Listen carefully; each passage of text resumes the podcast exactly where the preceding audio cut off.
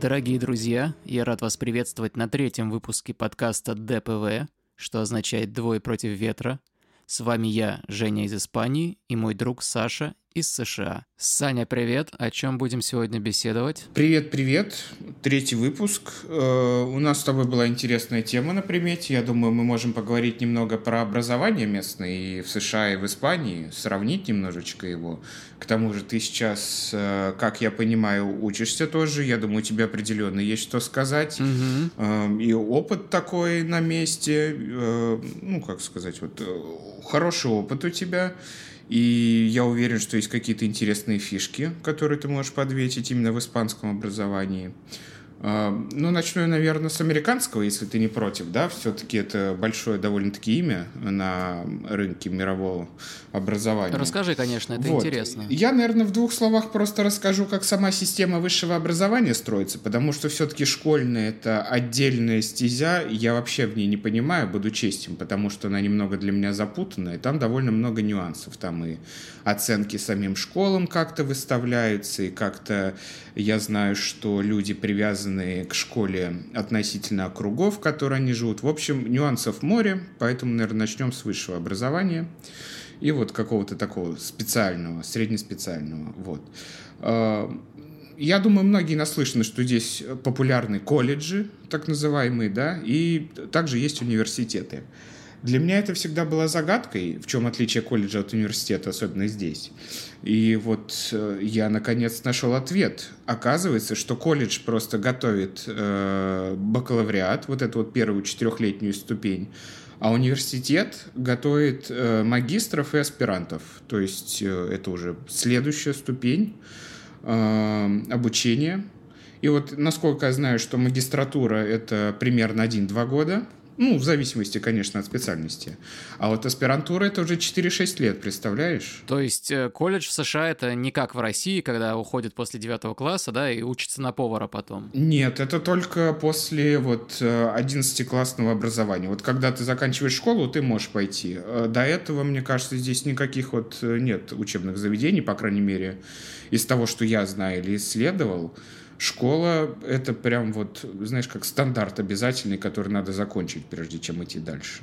А оконченный колледж, он считается высшим образованием? Колледж, да, это считается высшее образование уже, потому что это будет диплом бакалавра у тебя по итогу. Ты как бы 4 года учишься, и тебе дают вот диплом бакалавра по итогу. Ну вот, а большинство американцев, они где отучились? В колледже или в университете? Честно говоря, большинство американцев не учились ни в школе, ни в, ни в университете. Здесь есть довольно интересный нюанс. Во-первых, из-за того, что образование высшее довольно дорогое удовольствие, не все его могут позволить. А во-вторых, туда еще надо поступить э, конкурсы тоже довольно большие.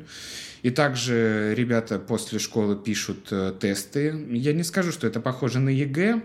Вот. Ну, есть такой определенный тест, он называется SAT. Я даже честно скажу, я не помню, как он переводится, но его сдают 6 раз в год, на него заранее записываются. И он вот э, что-то а-ля ЕГЭ. То есть это универсальная такая оценка, чтобы потом можно было свои документы разослать вот по колледжам и университетам. Так, и какие самые популярные университеты, самые классные, скажем так? Я выбрал э, топ-3, э, так скажем, колледжа-университета, то есть в каждом университете может быть и колледж, например, то есть где они учат бакалавров. Э, я выбрал вот топ-3 по списку, по крайней мере, которые были по престижу в 2022 году. На первом месте это Гарвард, конечно. Ну, это большое имя. Я думаю, все его слышали, по-любому.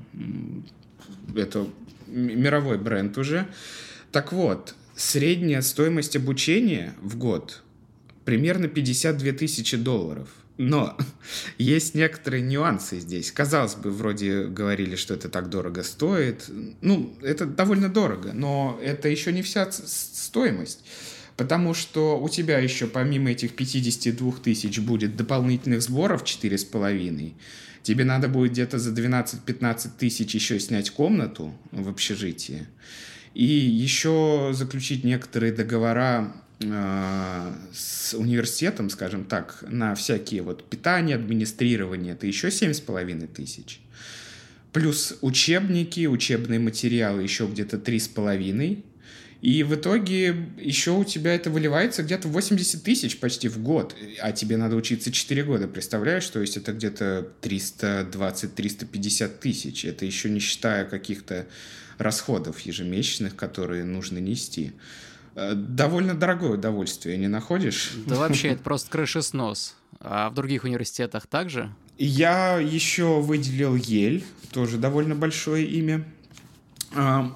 Стоимость учебы в год 62 тысячи, комната примерно 10-12. Вот этот онбординг э, план, который надо подписать с питанием и вот э, различными расходами, еще восьмерочка. И книги и всякие там взносы еще порядка трех с половиной четырех, что нас приводит к 84 тысячам ориентировочно в год. И последний э, Массачусетский институт технологий, довольно знаменитая сейчас школа. Кстати, они очень быстро вырвались вверх за последние, наверное, 20 лет и конкурируют сейчас вот с Гарвардом, и с Елем, и с Лигой Плюща. Э, так вот, в MIT э, годовое обучение 57, э, 12 тысяч комната. Ну, такое ощущение, как будто стандартная цена. Да и, в принципе, они очень похожи везде. 7 э, тысяч на вот этот контракт на еду и обслуживание, книжки и учебные материалы еще в районе 3 тысяч. И в итоге получается где-то тоже 80 тысяч долларов в районе в год. То есть плюс-минус цены везде одинаковые, вот в высшей лиге. И цены довольно немаленькие, мягко говоря еще. А вот скажи, как ты считаешь, такая заоблачная цена, она коррелирует с качеством образования этих, в этих вузах?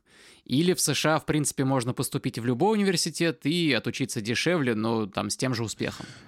Я скажу, наверное, свое мнение, потому что все-таки я не очень сильно знаком с системой образования, но мне кажется, что очень сильно зависит от факультета и профессии, на которую ты собираешься идти. Потому что если ты пойдешь в MIT, например, э, и у тебя будет шикарная просто э, образовательная программа в какой-нибудь инженерии, там, аэрокосмической, я не знаю, или прикладная химия, да что угодно, что поможет тебе работать э, в хороших корпорациях, исследовательских центрах получать достойную работу, в принципе, это коррелирует с этой ценой. То есть э, при условии того, что ты там 300 тысяч заплатишь за свой диплом, условно говоря, ну, их можно отработать, мне кажется, где-то, ну, скажем так, за года 4-5 можно отдать вот э, студенческий кредит, который люди берут обычно, может быть, даже за 10 лет.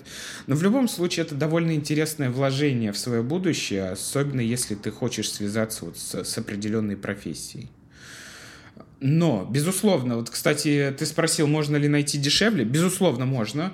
Я думаю, качество образования... Надо смотреть все-таки от качества образования отталкиваться, потому что, может быть, какой-нибудь университет Аризоны, который не так гремит на весь мир, например, да, но все равно у него технические факультеты и программы обучения просто блестящие. То есть оттуда выходит очень много специалистов в аэрокосмической отрасли той же самой, или э, инженерии, или компьютерных технологий, поэтому все зависит очень сильно от места. Надо просто, наверное, делать хорошие исследования перед тем, как куда-то подаваться. Угу, понял. Спасибо тебе за такую подробную информацию. Давай теперь я немного расскажу о своем опыте обучения в Испании. Я тут хожу в довольно известный университет, э, диплом которого ценится и в самой Испании, и во всем Евросоюзе. Но я пока что еще не учусь на конкретную специальность, а посещаю восьмимесячные языковые курсы. Как я и говорил в прошлом выпуске, в перспективе я хочу стать переводчиком, но для этого мне сначала нужно овладеть испанским на должном уровне. Когда я поступал, я сдавал тест в интернете на определение моего уровня и попал в группу А2. Сама градация начинается с А0, и вот большинство ребят поступают именно на этот уровень.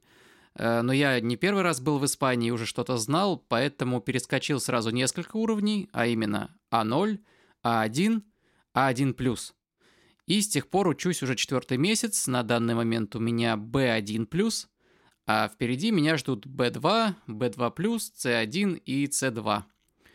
Э, в принципе, поступать на переводчика можно уже с C1, но мне просто хочется испытать себя и пройти этот путь до конца. До самой вершины, скажем так. Не уверен, что осилю, но я, по крайней мере, очень стараюсь. Кстати, очень похоже на градацию для английского языка. Да, да, да, та же градация абсолютно. Мне было интересно про твой опыт э, испанского, потому что у меня есть интересная такая ремарка. Э, я английский тоже учил в детстве, но для меня это была действительно большая учеба. Я думаю, если мама моя слушает этот подкаст, я передаю привет и спасибо. Все эти э, старания были не зря. Здесь я не пропал и разговариваю по-английски прекрасно. Э, вот. Единственное, я хотел сказать, что действительно Американский английский очень отличается от э, британского английского, который нам преподавали в университете и в школе. А, если не ошибаюсь, у нас даже с тобой был, по-моему, учебник Афанасьевой и Михеевой, что ли, да, в школе? Ой, я, честно говоря, не помню уже, что это было. И вот американский английский, он действительно совершенно другой, не, скорее не в правилах грамматики, грамматика вообще идентичная, ничем не отличается, но в, э, в плане значения слов и вообще разных, как сказать, произношения одного и того же слова, оно может кардинально меняться, и это довольно, как сказать, забавное наблюдение. Вот, то есть э, мы можем говорить с британцами, спокойно понимать друг друга, но иногда быть, мягко говоря, в шоке от того, какие они слова используют в, прилож... В предложении. Ну, у меня тоже 10 лет назад в Российском университете была преподавательница испанского как раз, которая говорила с очень странным акцентом и, как мне кажется, произносила вообще все неправильно. Ну, как бы и бог с ней, она за год появилась от силы раз пять, так что ничем не навредила. А, потому что, как говорят испанцы, я знал отлично и до университета, и сейчас имею возможность слушать и повторять. А что касается английского, то я многократно замечал эту разницу акцентов. Например, слова, заканчивающиеся на «о», я их произношу коротко, so, no, go, не знаю, правильно ли это, но, например, я много смотрю английскую блогершу Мэри Спендер, которая, кстати, в Испании сейчас живет, в Барселоне. Э, так вот, она такие слова уводит конкретно в звук «и». So, no, вот так вот она говорит. А американки из моего университета четко в конце произносят «у». So, no, go, и вот это вот «о» они так прям долго тянут, не как я, коротко. Да, на юге, потому что довольно много окуют. Вот знаешь, как у нас говорят, э, какой-то акцент там вот э, Костромской или Воронежский, вот прям окуют. И на юге США вот этот «о» жесткое, она действительно есть. Э, поэтому, да, с, с акцентами здесь тоже очень много нюансов. И буквально даже, наверное, штат от штата акцент может немножечко отличаться. Mm-hmm. Ну, давай я немножечко вернусь к испанскому образованию и расскажу не столько про цены, потому что они тут сильно разнятся в зависимости от университета, а расскажу про одну интересную фишку, которую испанское правительство ввело э, для того, чтобы поднять эффективность образования в стране. В моих языковых курсах этого нет, но на профессии уже да. В общем, если студент заваливает экзамен, то может отчислиться – а может остаться на второй год, однако цена за этот год удвоится. Если завалит еще раз, опять может остаться, но цена утроится, соответственно. Таким образом, университеты пытаются решить проблему с прогульщиками и теми студентами, которые плохо учатся. То есть, ты можешь сразу пойти работать кассиром в Lidl, а можешь остаться, но тогда изволь заплатить за неуважение к учителям, которым придется тебе заново объяснять одно и то же. Ну, а, соответственно, у отличников, наоборот, есть всякие льготы, и они платят меньше. Это, мне кажется, довольно хорошая система, честная и полезная такая. Это дает мотивацию учиться лучше. Это шикарная мотивация, потому что когда действительно тебя наказывают рублем или евро или долларом, это э, дает хороший повод задуматься порой. Хочешь ли ты дважды платить за свою глупость и лень, или стоит немножечко поднажать и поучиться, чтобы потом это не делать? Да, да. Ну, у меня вообще ощущение, что испанское правительство сейчас пытается делать э, то, чем занимались США в конце 20 века, например. Э, то есть обучать перспективные кадры внутри страны и привлекать специалистов из разных стран, создавать им хорошие условия работы, чтобы по итогу поднимать экономику из вот этого вот подзатянувшегося кризиса и не быть только страной для туристов. Хотя вот знаешь, просто так приехать и устроиться в Испании на квалифицированную работу очень сложно, ну практически невозможно. Тут э, довольно большая безработица, и на твое место и так уже стоит очередь из испанских соискателей. И работодатель, он просто по закону не имеет права устроить иностранцев вперед местных. Но все меняется, если у тебя есть высшее образование в одной из областей, необходимых сейчас для поднятия испанской экономики.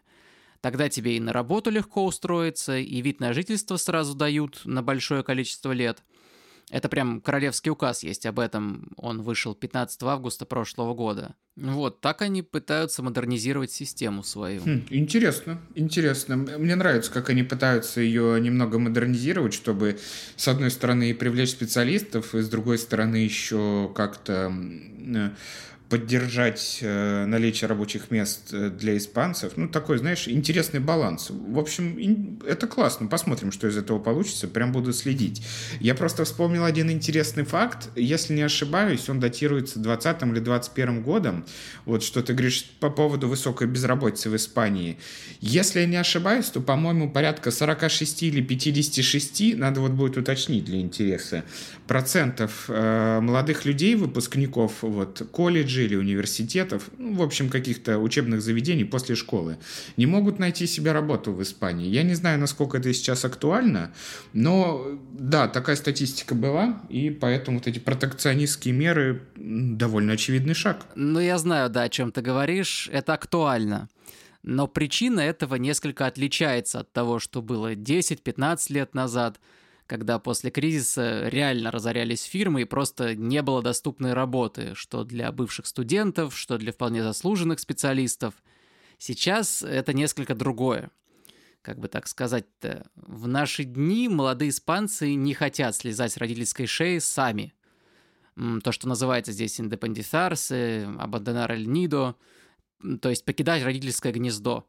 Просто этого не делают лет до 30 и нигде серьезно не работают вот здесь называется, имеют мусорные контракты, непостоянную подработку, но в целом живут за счет родителей. И им это нормально. Так что безработица в Испании сейчас во многом связана именно с этим. Поэтому протекционистские меры это, конечно, хорошо, но вот против этого вряд ли помогут. Поэтому, собственно, испанское правительство и начало набирать специалистов из-за рубежа. Вот. Ну что ж, я думаю, мы уже неплохо раскрыли тему образования в Испании и США. Время давать отбивку и переходить к следующей теме.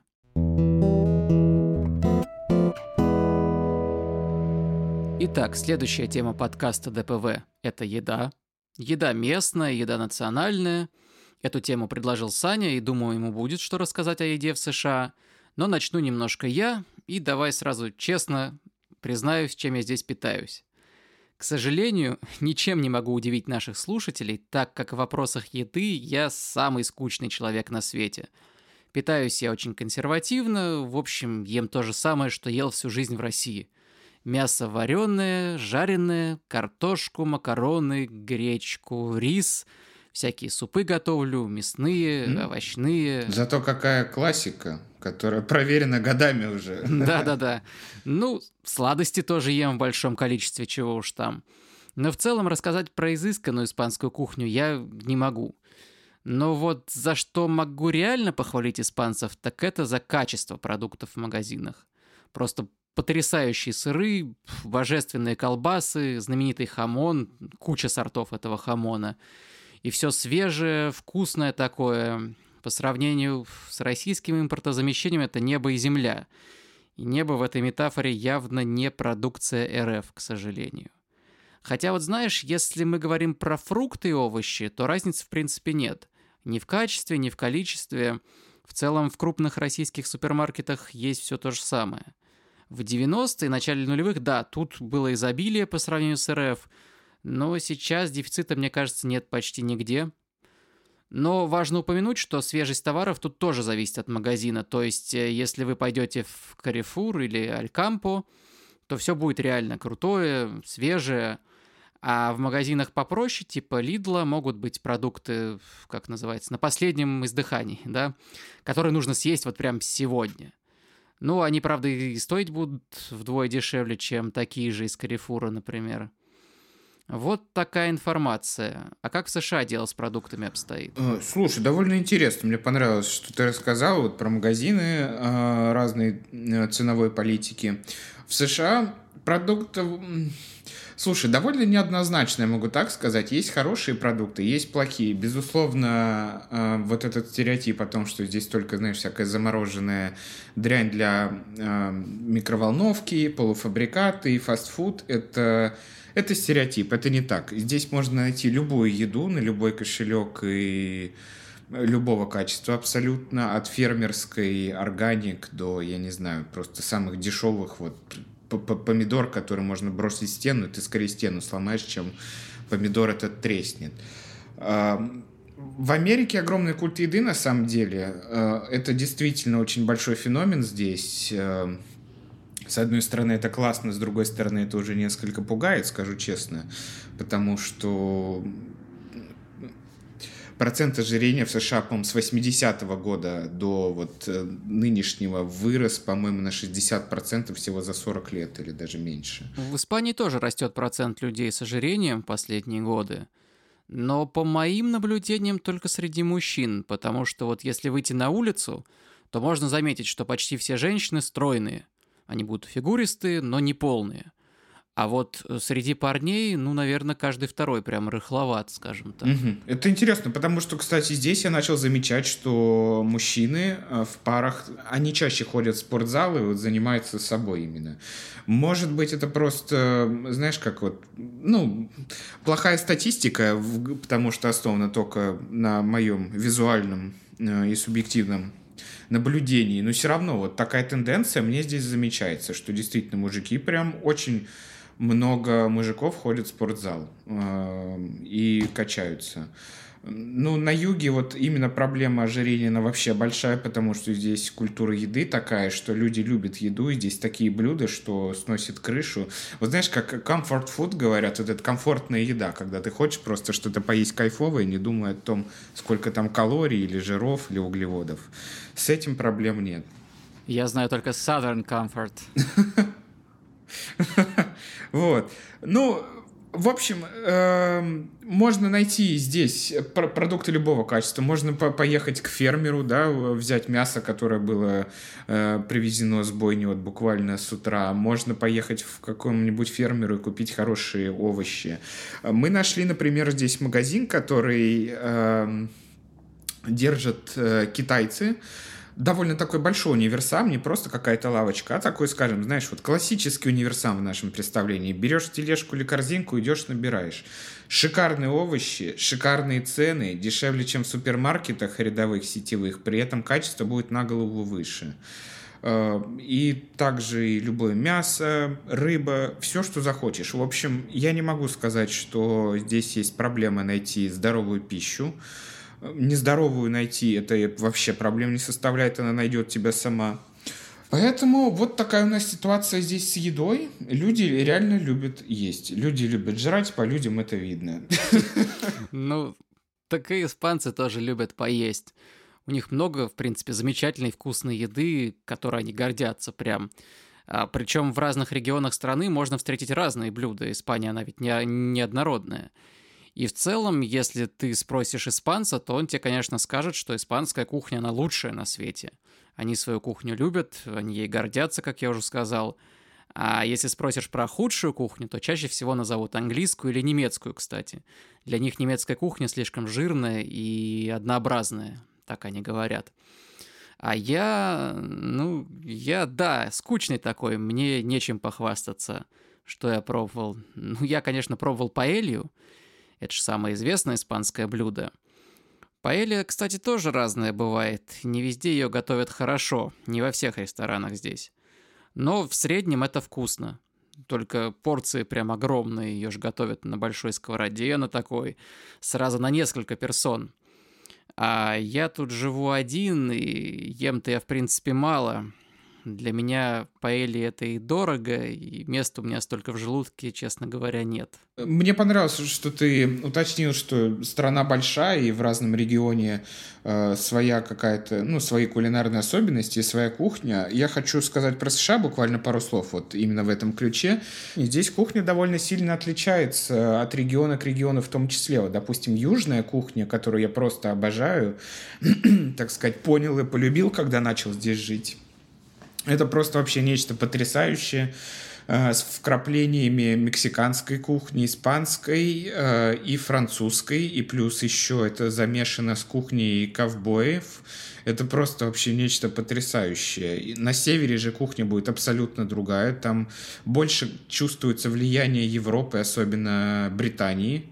Вот не люблю тоже английскую кухню, вот честно, ни, ничего там интересного для меня нет. Э, Наверное, самое съедобное это fish and chips, их знаменитый. Ну, именно вот это вот влияние английской кухни чувствуется на севере. На западном побережье там уже немножко все по-другому, там больше мексиканской кухни, помноженную на какую-то вот ковбойскую, что ли. В общем, везде все по-разному. И особняком, наверное, еще стоит вообще луизианская кухня, которая просто дичайшая гремучая смесь из французской и креольской.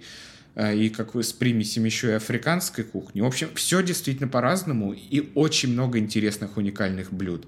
Я даже не уверен, что я смогу сегодня все перечислить, потому что есть такие вещи. Не, ну все не надо. Ты вот э, в завершении нашей темы расскажи про свое любимое блюдо из тех мест, где ты живешь. Свое любимое? Хорошо, я, наверное, так скажу. У меня было открытие, вот просто озарение. Я нашел для себя блюдо, которое стало, наверное, такой моей фетишной мечтой на каждый день, скажем так. Это пирог с пеканом. А, совершенно потрясающее кондитерское изделие. А, на песочное тесто тонкое как бы выкладывается такой слой, знаешь, вот э, сгущенка, сгущенка карамель с добавлением бурбона и шоколада, и сверху это еще все закладывается ровным слоем пекана. Это такой орех. Знаю такой орех. Знаешь, да, вообще, и получается просто великолепно. Этот пирог э, техасский, его придумали в Техасе изначально. Там в 1860 году вроде было первое упоминание, или 70-м. И вот этот пирог — это просто что-то с чем-то. Вот как по мне, это олицетворение южной кухни, потому что, во-первых, пекан, которого здесь очень много выращивают в Техасе, в Джорджии, э, в Алабаме. Этот орех действительно приносит большие прибыли и является вот большой частью кулинарной школы здесь. И плюс еще много сахара э, в начинке, что тоже является таким, знаешь, прям южным атрибутом кухни. Они очень любят сладкое. И, не знаю, вот какое-то вот сочетание такое, казалось бы, орехи и карамель, и из этого сделать такой вкусный необычный пирог, мне кажется, вот только американцы могут. Вот что-то вот такое, даже в каком-то смысле, знаешь, кулинарно извращенное, чтобы получилось настолько вкусно, что запало в душу до конца жизни. У меня просто все. Прекрасно. Надеюсь, рецепт наши слушатели записали. А на этом мы уже закончим, пожалуй. Ставлю отбивочку и переходим к песенной рубрике. Сегодня песню выбираю я.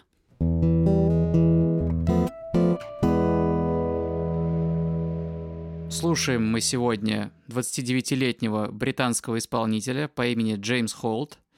Он играет инди-рок с легким налетом готики.